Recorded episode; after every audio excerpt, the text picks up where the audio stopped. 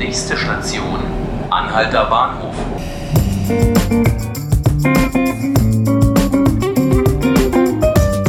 Hallo und herzlich willkommen bei 5 Minuten Berlin, dem Podcast des Tagesspiegel. Mein Name ist Felix Hackenbruch und bei mir im Studio ist heute Sabine Beikler aus der Landespolitik zu Besuch. Hallo Sabine. Hallo. Sabine, wir wollen heute über das Herzensprojekt des regierenden Bürgermeisters sprechen.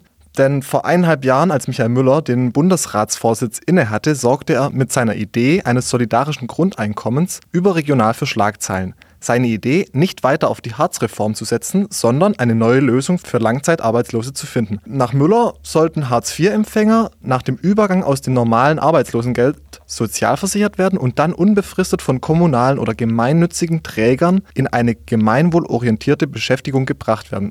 Alles ein bisschen kompliziert, aber deswegen bist du jetzt ja da, um uns das zu erklären. Das Ganze sollte als Modellversuch gestern starten. Was ist da jetzt passiert gestern? Naja, es war fast erwartbar, dass das Projekt nicht pünktlich startet. Das wäre ja auch schon erstaunlich gewesen für Stimmt, Berlin. Wir sind ja in Berlin. Und ähm, es ist äh, Folgendes passiert, dass der Senat eine Verwaltungsvorschrift also heute verabschieden will. Und mit dieser Verwaltungsvorschrift kann dann praktisch, die muss im Amtsblatt veröffentlicht werden. Und erst dann können sich äh, Hartz-IV-Betroffene auf bestimmte Stellen melden. Okay, also wir gehen jetzt mal davon aus, das Projekt geht heute durch den Senat. Dann können sich die Betroffenen melden. Was genau können, was passiert dann mit denen? Also es sind eben nicht alle Langzeitarbeitslose, die für dieses solidarische Grundeinkommen in Frage kommen, sondern es sind Langzeitarbeitslose, die zwischen einem und drei Jahre arbeitslos sind. Denn es gibt eine Konkurrenz zu einem Teilhabechancengesetz vom Bundesarbeitsminister Heil.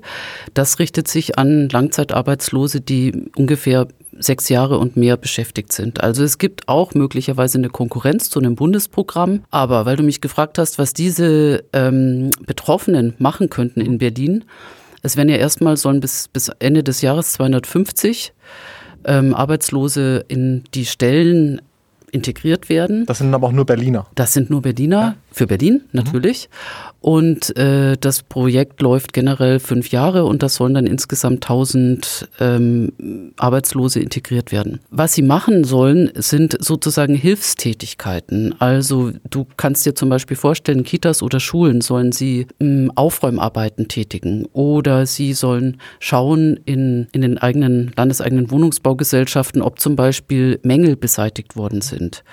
Sie können auch sogenannte Cityläufer sein. Das heißt, sie stehen an touristischen Hotspots und erklären dir, ähm, wie du mit den öffentlichen Verkehrsmitteln von A nach B kommen kannst. Und dieses Projekt sieht dann vor, also es heißt ja, sie sollen unbefristet eingestellt werden, dann sind die nächsten 10, 15 Jahre Cityläufer oder Hilfshausmeister oder wie muss man sich das vorstellen? Ja, das ist auch die Kritik an diesem ganzen Projekt, dass ähm, natürlich sollen diese Leute in den ersten Arbeitsmarkt wieder integriert werden. Aber die Gefahr dabei ist, dass diese ähm, Beschäftigten, die zum Beispiel noch ziemlich nah am ersten Arbeitsmarkt dran sind, dequalifiziert werden mit mhm. diesen Tätigkeiten, dass sie überhaupt keinen Ansporn mehr haben oder Motivation mehr haben, in den ersten Arbeitsmarkt zurückzugehen. Und ähm, ich finde es auch sehr problematisch, dass man bei einem Projekt sagt, was über Landesmittel gefördert wird, nämlich 200 Millionen Euro, dass dann eine absolute Beschäftigungsgarantie ausgesprochen wird, wenn die ähm, Betroffenen nicht in den ersten Arbeitsmarkt zurückkommen. Mhm. Das könnte ja den einen oder anderen auch einladen, zu sagen, ja, ist ja ein super Projekt, aber es muss ich nichts mehr machen. Mhm. Das ist, glaube ich, nicht Sinn und Zweck äh, von solchen staatlich geförderten Projekten. Ist das jetzt eine Kritik, die aus dem Senat herauskommt, also von den rot-rot-grünen Koalitionären, oder ist das Kritik der Opposition? Es gibt diese Kritik äh, von Seiten der Grünen. Die Arbeitsmarktexpertin Sabine Bangert hat sich damals oder hat sich in den letzten Monaten schon mehrfach dazu geäußert. Und ich habe auch eine sehr klare Kritik äh, aus den Reihen der Bundesagentur für Arbeit gehört, mhm. die auch in dem eigenen Magazin einen Beitrag haben, der sich da sehr kritisch mit dem Modell von Michael Müller auseinandersetzt. Mhm. Jetzt ist es ja das Herzensprojekt so ein bisschen des Regierenden. Ähm, erstmal angelegt auf dieses Jahr 250 Arbeitslose, Langzeitarbeitslose, langfristig oder mittelfristig auf 1000 Langzeitarbeitslose. Schaut man dann am Schluss, ob das jetzt ein Modellprojekt auch werden kann für den Bund, weil da gibt es ja fast 4 Millionen ähm, Hartz-IV-Bezieher im Moment. Also so wie ich den Bundesarbeitsminister Heil verstanden habe und du weißt, dass äh, wenn jetzt nichts dazwischen kommt, die nächste Wahl Die Super Superwahljahr 2021, da finden ja die Wahlen zum Abgeordnetenhaus und zum Bund an wahrscheinlich in Berlin am gleichen Tag statt. Und da kann alles wieder nochmal völlig über den Haufen geworfen werden. Also nichts ist also endlich, beziehungsweise nichts ist unendlich. Mhm. Ich wage keine Prognose, ob dieses Projekt also auf Bundesebene überhaupt eine Chance hat. Mhm. Jetzt hast du schon mehrmals den äh, Namen Hubertus Heil genannt. Das ist ja, muss man dazu sagen, auch ein SPD-Politiker. Mhm. Wie viel Rückhalt hat denn Michael Müller mit seinem Vorschlag in der eigenen Partei?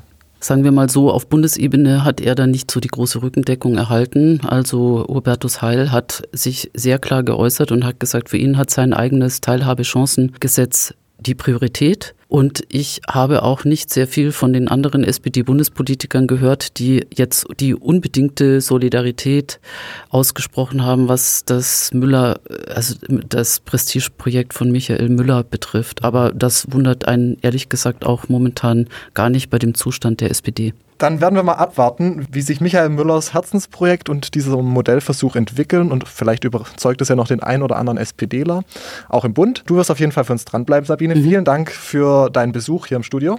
Sehr gerne. Und das war's an dieser Stelle auch schon wieder mit 5 Minuten Berlin, dem Podcast des Tagesspiegel.